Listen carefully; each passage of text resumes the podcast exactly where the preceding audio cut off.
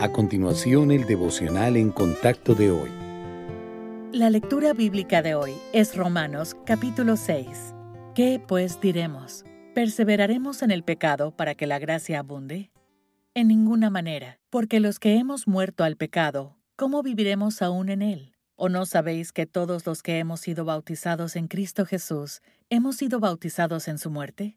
Porque somos sepultados juntamente con él para muerte por el bautismo a fin de que como Cristo resucitó de los muertos por la gloria del Padre, así también nosotros andemos en vida nueva. Porque si fuimos plantados juntamente con Él en la semejanza de su muerte, así también lo seremos en la de su resurrección. Sabiendo esto, que nuestro viejo hombre fue crucificado juntamente con Él, para que el cuerpo del pecado sea destruido, a fin de que no sirvamos más al pecado.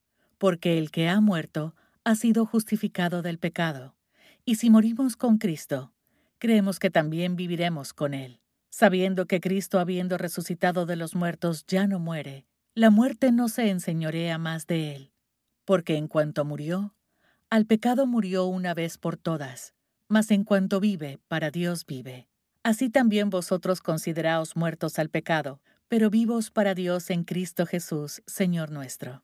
No reine, pues, el pecado en vuestro cuerpo mortal de modo que lo obedezcáis en sus concupiscencias, ni tampoco presentéis vuestros miembros al pecado como instrumentos de iniquidad, sino presentaos vosotros mismos a Dios como vivos de entre los muertos, y vuestros miembros a Dios como instrumentos de justicia.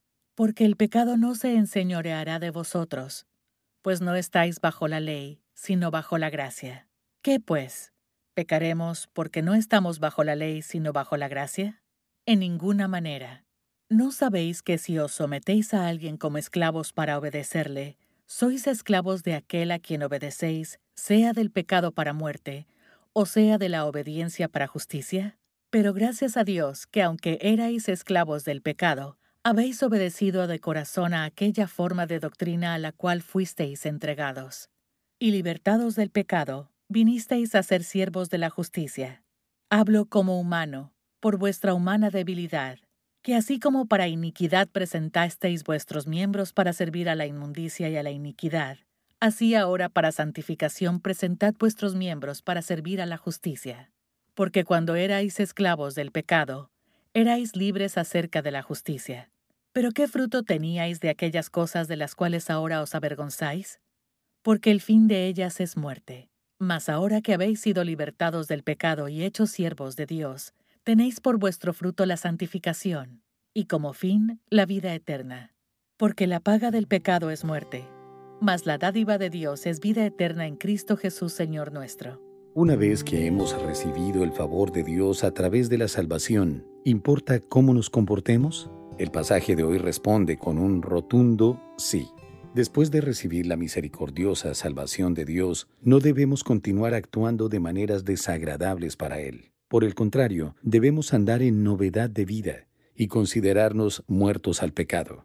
Esta verdad es demostrada por la vida de Pablo. Al convertirse, el apóstol tuvo un cambio radical y comenzó a vivir con devoción y obediencia a Cristo, después de ser rescatado de la esclavitud del pecado y recibir al mejor maestro posible. Habría sido una necedad volver a su estado anterior.